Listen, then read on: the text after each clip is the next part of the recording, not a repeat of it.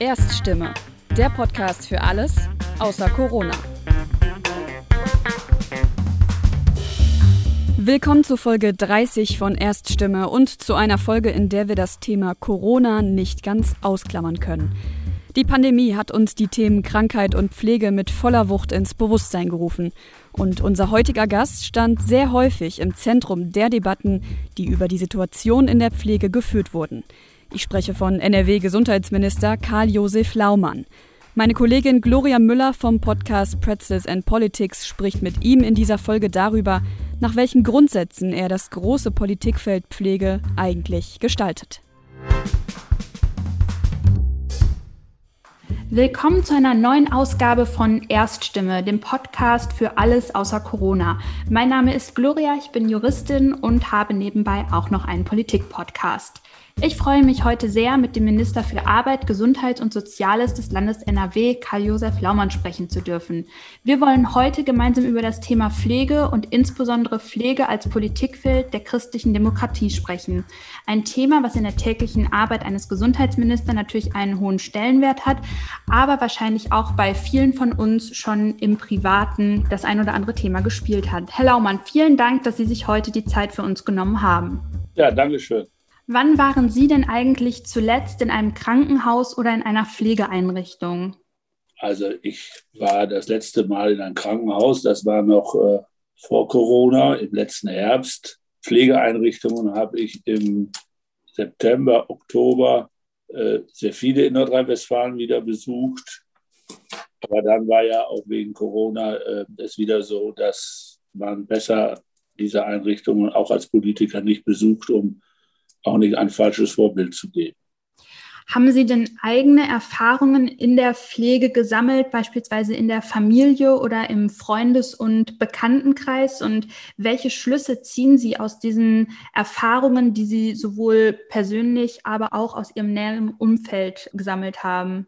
Also erst einmal ist es so, dass ich glaube schon von mir behaupten zu dürfen, wahrscheinlich der Politiker in Deutschland bin, der die meisten Pflegeeinrichtungen gesehen hat. Sie müssen immer daran denken, ich bin 1990 das erste Mal im Deutschen Bundestag gewählt worden und gehörte damals zu den Politikern um Blüm. Ich war der Jüngste, äh, wo wir die Pflegeversicherung durchgeboxt haben. Ich war dann Jahre später auch Berichterstatter für dieses Thema für meine Fraktion. Ich habe ja immer Sozialpolitik gemacht. Die Pflege war ja immer in der Sozialpolitik angebettet, nicht in der Gesundheitspolitik. Das ist ja erst in den letzten Jahren gekommen.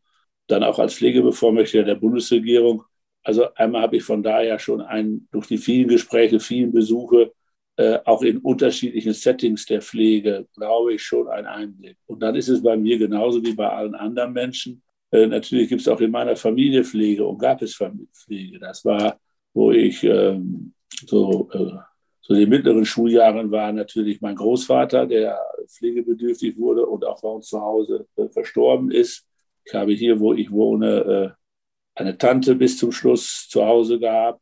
Also im Grunde genommen wie in jeder anderen Familie. Das ist ja immer nur eine Frage von mehr oder weniger langen Zeiträumen, äh, wo in einer Familie einfach dann auch äh, eine Pflegesituation entsteht. Ähm, so, wenn man dann wie ich mittlerweile fast 64 ist, dann hat man das halt schon das ein oder andere Mal im engeren Umfeld selbstverständlich erlebt und weiß auch, was das äh, bedeutet in jeder Hinsicht im Übrigen auch, äh, ja natürlich auch so, es ist nicht nur eine Belastung, es ist auf der anderen Seite natürlich auch eine, eine Sache, die einen auch äh, eine Menge gibt, dass man jemand so versorgen kann, äh, wie er es dann braucht oder zumindest, ich sage mal, einen Beitrag dazu leistet. Das ist ja nie das Werk eines einzelnen Menschen in der Regel, äh, aber einen Beitrag leistet, dass jemand auch in einer solchen Lebenssituation noch eine gewisse Lebensqualität hat. Wir wollen heute auch über die Situation der Pflegekräfte sprechen. Das ist ja auch ein Thema, was in den letzten Wochen und Monaten immer wieder diskutiert wurde.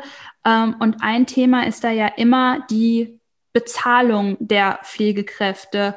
Und würden Sie sagen, dass denn wirklich das Geld, also die Bezahlung, das Problem der Pflegekräfte ist oder ist es eine zu geringe Gewert, äh, Wertschätzung? Wir erinnern uns alle an, an die Bilder, die wir gesehen haben. Die Leute standen auf ihren Balkonen, haben applaudiert. Inzwischen ist der Applaus verstummt, aber hat sich denn nachhaltig etwas für die Pflegekräfte verändert? Und was muss sich vielleicht verändern, damit dieser Beruf, dieses, dieser wichtige Beruf, dieses wichtige Berufsfeld für Schulabgänger oder auch für ähm, Leute, die sich neu orientieren wollen, attraktiv wird?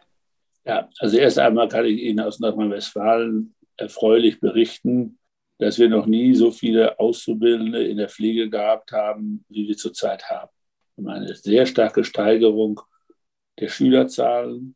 Das hat vielleicht viele Gründe, aber ich glaube auch, dass es natürlich auch an Ausbildungsvergütung ein bisschen liegt, an Verdienstmöglichkeiten ein bisschen liegt. Ich glaube auch, dass die generalistische Berufsausbildung den Beruf aufgewertet hat. Also es sind wahrscheinlich viele Gründe. Äh, die Bezahlung ist nicht alles. Und in den Gesprächen mit Pflegekräften ist die Bezahlung manchmal ein Thema, Oft ist ein Thema auch die Frage der Verlässlichkeit der Dienstpläne. Also kann ich mich darauf verlassen, wenn da drin steht, dass ich ein Wochenende frei habe, dass ich auch ein Wochenende frei habe. Die Frage von Personalschlüsseln spielt natürlich eine Rolle. Thema Stress oder auch die Frage, ob wenn man abends nach Hause geht, ob man wirklich denkt, man ist den Menschen gerecht geworden äh, gegenüber, für die man da sich verantwortlich fühlt und es ja auch am Ende ist. Aber ich will Ihnen noch mal einmal sagen, die Bezahlung ist für mich schon ein entscheidender Punkt. Ich habe in meinem langen politischen Leben viel darüber nachgedacht, was ist der gerechte Lohn. Im Übrigen reden die Menschen da schon seit äh, ewigen Zeiten darüber. Die soziale Marktwirtschaft hat darauf nach dem Krieg eine Antwort gefunden, nämlich der Tarifvertrag. Und ich bin ganz entschieden der Meinung, dass äh, die Pflege einen Tarifvertrag haben muss.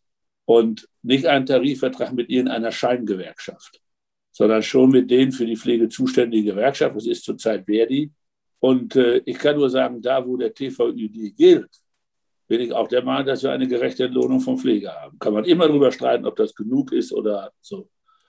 Aber gucken Sie mal, was wir alles haben.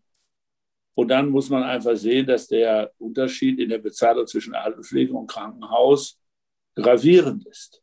Deswegen war ich ja auch so für die einheitliche Ausbildung, weil ich immer gedacht habe, wenn die alle gleich ausgebildet sind, dann werden sich diese Unterschiede auf der Dauer nicht mehr rechtfertigen lassen. Das wird auch so kommen.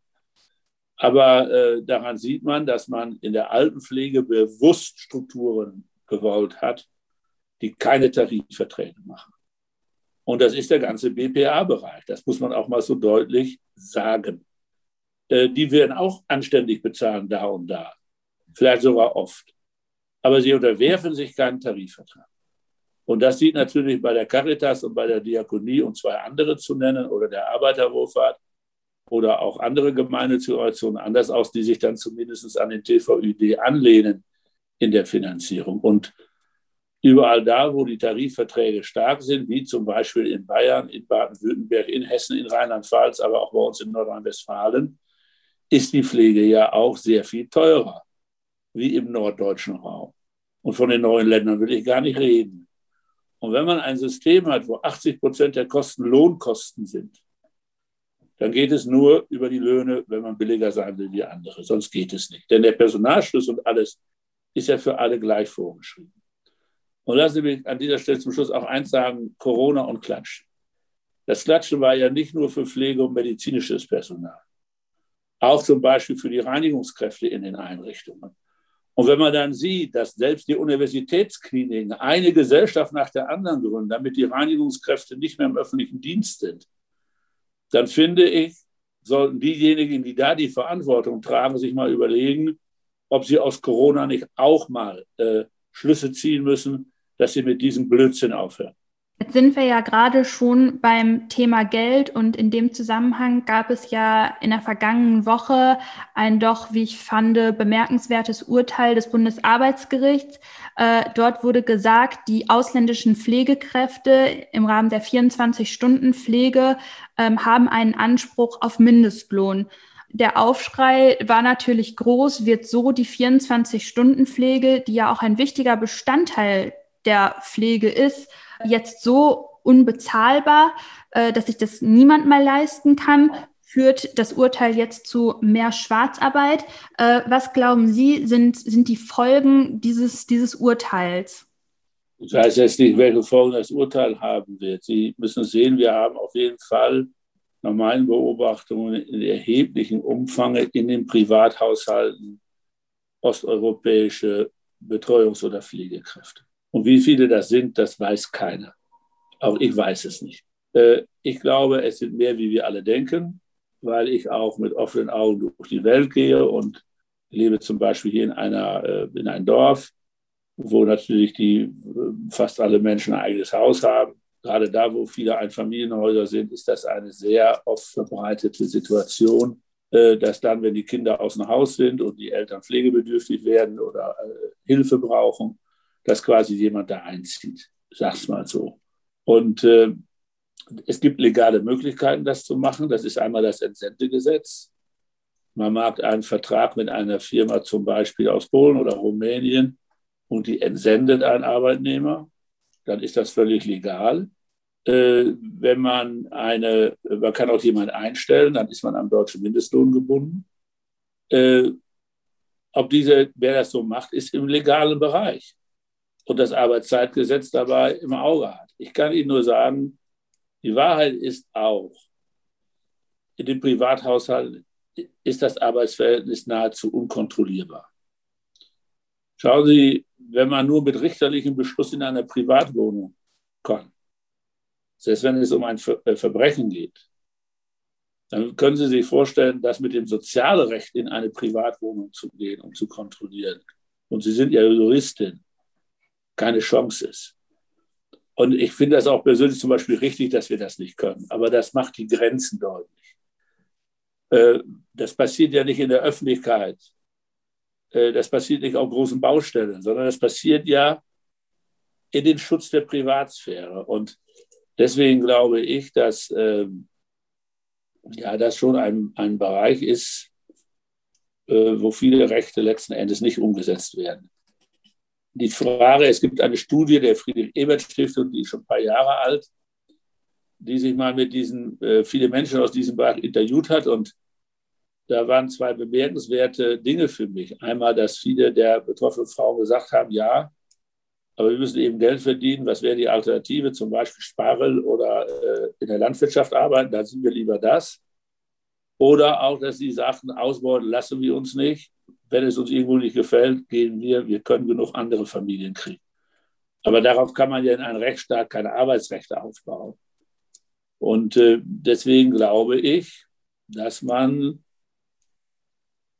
eigentlich Lösungen finden müsste, wie man so etwas legal in Deutschland in diesem Umfang gestalten kann. Die Österreicher haben uns da ja etwas vorgemacht. Äh, die Österreicher haben quasi ein eigenes rechtliche Grundlage für diese Beschäftigten geschaffen. Und äh, ich persönlich würde es sehr begrüßen, wenn man auch mal eine emotionsfreie Diskussion darüber in Deutschland machen könnte. Wie schaffen wir es denn, die Flexibilität in der Pflege zu stärken? Wir haben ja jetzt schon einige ich nenne es mal Arten der Pflege angesprochen, sei es die 24-Stunden-Pflege zu Hause, sei es die Unterbringung in einem Pflegeheim, aber auch die Entlastung in der Kurzzeitpflege. Wie können wir da auch für die Betroffenen, für die Angehörigen Pflege in dieser Hinsicht flexibler gestalten, sei es durch eine vielleicht Beschleunigung der Platzvergabe, aber auch Abbau der Bürokratie. Was sind da Ansätze, die wirklich für die Betroffenen die Flexibilität steigern würden und das System vereinfachen würden? Ja, also erstmal glaube ich, dass wir schon eine ganze Menge von unterschiedlichen Pflegesettings kennen. Ich glaube, dass wir erst einmal den Grundsatz haben sollten als Politik, dass es für Politik keinen guten und schlechten Ort der Pflege gibt. Sondern Pflege ist ja keine Krankheit. Das ist ein Lebensabschnitt, der oft mit Krankheit zusammenhängt und der auch oft der letzte Lebensabschnitt eines Menschen ist. Aber ich finde, wir sollten erst einmal sagen, der Mensch selber und seine Familie sollen entscheiden, wo der Pflegebedürftige wohnen will. Und wir müssen die Leistungen der Pflegeversicherung und die Hilfen dahin bringen, wo er wohnen will. So, und jetzt schauen Sie mal, wir haben die Geldleistung, wenn es die Familie macht. Wir haben Sachleistungen. Man kann Geldleistung und Sachleistung splitten. Wir haben die Tagespflege, wir haben die Nachtpflege, wir haben das klassische Pflegeheim, aber wir haben auch Pflegewohngruppen unterschiedlichster Ausprägung. Und ich glaube einfach, dass eine gute Politik gerade auch alternative Pflegemodelle fördern sollte, dass die Angebotsstruktur für Pflege noch viel, viel vielschichtiger wird, wie sie heute ist, weil die Menschen eben auch individueller sind. Und nicht nur früher, sondern auch heute. Und diese Individualität des Menschen führt einfach dazu, dass auch in der Pflege nicht alle gleich sein wollen. Also das ist mir einfach äh, wichtig, dass man das dabei äh, im Auge behält. Also dass wir nicht als Staat sagen, zum Beispiel, Sie kennen keine Reden von mir, wo ich gesagt habe, ich finde ambulant vor stationär richtig. Das sagen ja ganz viele. Aber es ist auch so, dass die meisten Pflegebedürftigen lieber zu Hause sind wie im Heim. Aber es gibt auch Menschen, die im Heim sind und sagen, wenn ich das gewusst hätte, wie es hier ist, wäre ich schon eher gekommen, weil es zu Hause so einsam war. Äh, also bitte, äh, deswegen bin ich in der Frage, was ist der gute oder der schlechte Ort, äh, nach meinen vielen Gesprächen und Besuchen über Jahrzehnte zu der Meinung gekommen, dass für den einen der eine Ort gut ist und für den anderen der andere. Wir wollen ja heute auch darüber sprechen, wie Pflege in einer christlichen Politik zu verorten ist. Und was würden Sie sagen, sind die, sind die Leitplanken einer christlich-demokratischen Pflegepolitik und wie würden Sie das für sich vielleicht ähm, definieren? Ja gut, also wenn ich jetzt mal das alles überlege, jetzt würde ich erst mal sagen, ob es jetzt wirklich eine christlich-demokratische Pflegepolitik gibt. Wir haben viel mit der Einführung der Pflegeversicherung zu tun als CDU, weil Norbert Blüm sie damals durchgeboxt hat. Äh, und die christlich-sozialen in unserer Partei im Übrigen gegen den energischen Widerstand damals der Wirtschaftsunion. Das muss man auch mal ganz klar sagen. Äh, da habe ich mal einen Sozialdemokraten erlebt, der in der Frage genauso entschieden war wie wir. Aber ich glaube schon, dass eine Pflege aus einer christlichen Motivation, eine christliche Motivation eine gute Grundlage für eine gute Pflege ist. Äh, weil nun mal völlig klar ist, dass zum christlichen Glauben natürlich auch die Sorge und die, äh, das Kümmern äh, um die Bedürftigen gehört. Und es gibt ja schon ähm, auch in der, in der Bibel diese Stelle von, von den ähm, barmherzigen Samariter. Äh, nur manchmal muss man sich fragen, was sind die Einrichtungen? Sind sie Samariter oder sind sie der Gastwirt, der am Ende vom Samariter bezahlt wird? Also ich wollte damit sagen, ich glaube schon, dass die christliche Grundlage für Pflege eben jeden Menschen als Ebenbild Gottes zu sehen, eine gute Grundlage ist zu pflegen. Aber ich kenne auch andere geistige Strömungen, die Pflegeeinrichtungen unterhalten, wo die Pflege auch in Ordnung ist. Ich würde hier kein Alleinstellungsmerkmal für das Christentum setzen, aber ich bin schon ein bisschen, ich bin ja auch äh, engagierter Katholik, bekenne mich auch in der heutigen Zeit dazu, dass ich katholisch bin. Ähm, die, äh, ich bin schon ein bisschen stolz darauf, wie viele sehr gute Einrichtungen äh, wir auch in den beiden christlichen oder von den beiden christlichen Kirchen in diesen Bereichen haben. Welche Rolle nimmt die, die Caritas dann dabei ein und, und wie viel Vertrauen dürfen wir in dem Zusammenhang auch in die Instrumente der sozialen Marktwirtschaft setzen? Sie hatten es ja ganz am Anfang schon mal kurz, kurz angerissen. Ja gut, also erst einmal glaube ich, dass man in der Pflege einen geordneten Markt braucht. Aber ohne Markt, also nur mit Planung geht es auch nicht. Und äh, der Markt ist ja immer eigentlich ein sehr guter Pfadfinder, dass Ansprüche, die Menschen haben, Bedürfnisse, die Menschen haben, auch ein Produkt gegenübersteht. Ich glaube, das kann Markt besser wie jeder Staat planen. Aber umgekehrt muss der Staat aufpassen, dass in der Pflege nicht der Markt wild wegspielt.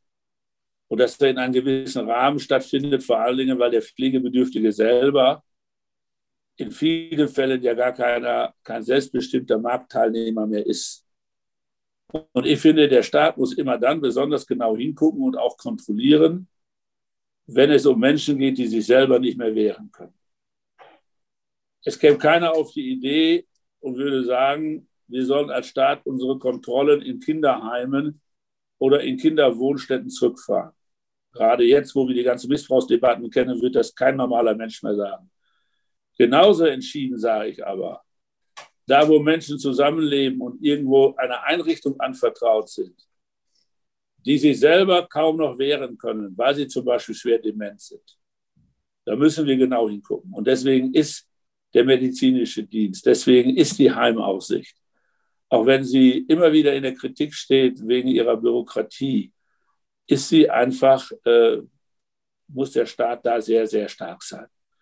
Und äh, ja, und ich glaube auch, dass wir als Staat auch ein bisschen den Rahmen setzen müssen über die Kostenstrukturen in der Pflege. Deswegen gibt es zum Beispiel in meinem Bundesland ja auch gesetzliche Grundlagen, wie hoch zum Beispiel Investitionskosten eines Pflegeplatzes sein dürfen, damit uns da nicht die, äh, ja, die Finanzen völlig äh, in Unordnung geraten. Zum Abschluss unseres Gesprächs habe ich eine, eine letzte Frage an, an Sie noch. Ähm, wie vermag Politik in Zusammenarbeit mit Kirchen und Zivilgesellschaft der Bevölkerung Mut zu vermitteln, die schwierigen Herausforderungen von Alter, Pflege, aber auch Einsamkeit in diesem, äh, in diesem Zusammenhang bewältigen zu können?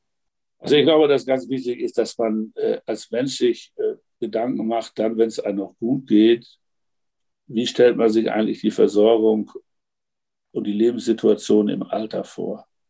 Das Alter hat ja, finde ich heute, ist ja, ein, ist ja nicht nur eine kurze Phase, sondern das Alter ist ja heute, man kann ja ruhig sagen, ein vierter Lebensabschnitt geworden.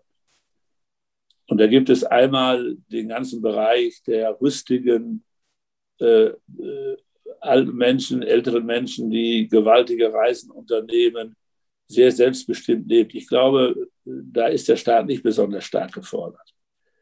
Äh, es geht eher dann um die Frage, wenn die Kräfte des Menschen nachlassen. Ich glaube, eine ganz gefährliche Situation im Altwerden ist dann die Situation, wenn man nicht mehr so gut kann und dann auch noch der Partner, die Partnerin verstirbt und man dann alleine ist und ich glaube, da müssen die Hilfesysteme drauf ansetzen, die Seniorenarbeit in den Städten, in den Dörfern, in den Quartieren, äh, äh, dass man da noch so viel Gemeinschaft wie möglich äh, organisiert. Ähm, das, glaube ich, ist sehr wichtig. Und ja, ich glaube auch, dass jeder von uns jetzt selber auch überlegen muss, welche sozialen Kontakte habe ich, die mich auch im Alter vielleicht unterstützen. Man kann nachher nicht darauf wetten, dass es so ist. Aber wenn man natürlich in seinem Leben sich um die sozialen Kontakte nie gekümmert hat, dann ist es ziemlich sicher, dass man im Alter auch keine hat. Und äh, deswegen glaube ich, äh, ist das einfach eine wichtige Sache, dass man daran denkt, dass eben dieser Lebensabschnitt, wenn man gesund alt wird, einfach dazugehört. Und äh, ja, da ein bisschen halt vorbaut. So, und ich glaube, dass die Pflegepolitik, die jetzt ja sehr stark auf Bundes- und Landesebene stattfindet, das eine ist, wir müssen auch sicherlich da den Rahmen setzen, auch gucken, was können wir da finanziell noch mehr mobilisieren. Aber am Ende leben die Menschen in der Kommune. Und deswegen ist natürlich, finde ich, die Frage, wie geht es den Hochbetagten in einer Gemeinde? Habe ich dafür gesorgt als Bürgermeister, dass es hier unterschiedliche äh, ambulante, stationäre Strukturen gibt, teilstationäre Strukturen gibt. Haben wir genug Landärzte in den Dörfern, die auch die medizinische Versorgung sicherstellen? Ich glaube, das sind alles Dinge, die man dann sehr quartiersbezogen, wie wir heute sagen, organisieren müssen. Und das klappt, glaube ich, in vielen Regionen sehr gut. Und es gibt andere, die haben da noch ein bisschen Nachholbedarf. Ja, ich bedanke mich für Ihre Zeit, die Sie sich genommen haben hier ähm, für unseren Podcast und wünsche Ihnen jetzt noch einen, einen schönen Tag und vielen lieben Dank. Ihnen auch alles Gute. Dankeschön. Tschüss. Dankeschön. Tschüss. Das war Folge 30 von Erststimme, dem Podcast für alles außer Corona. Fast ein Jahr lang haben wir jetzt spannende Folgen mit interessanten Gästen veröffentlicht. Nun beginnt auch für uns die Sommerpause. Die nächste Folge Erststimme erscheint am 11. August und wir freuen uns, wenn Sie auch dann wieder reinhören und wünschen Ihnen bis dahin eine gute Zeit.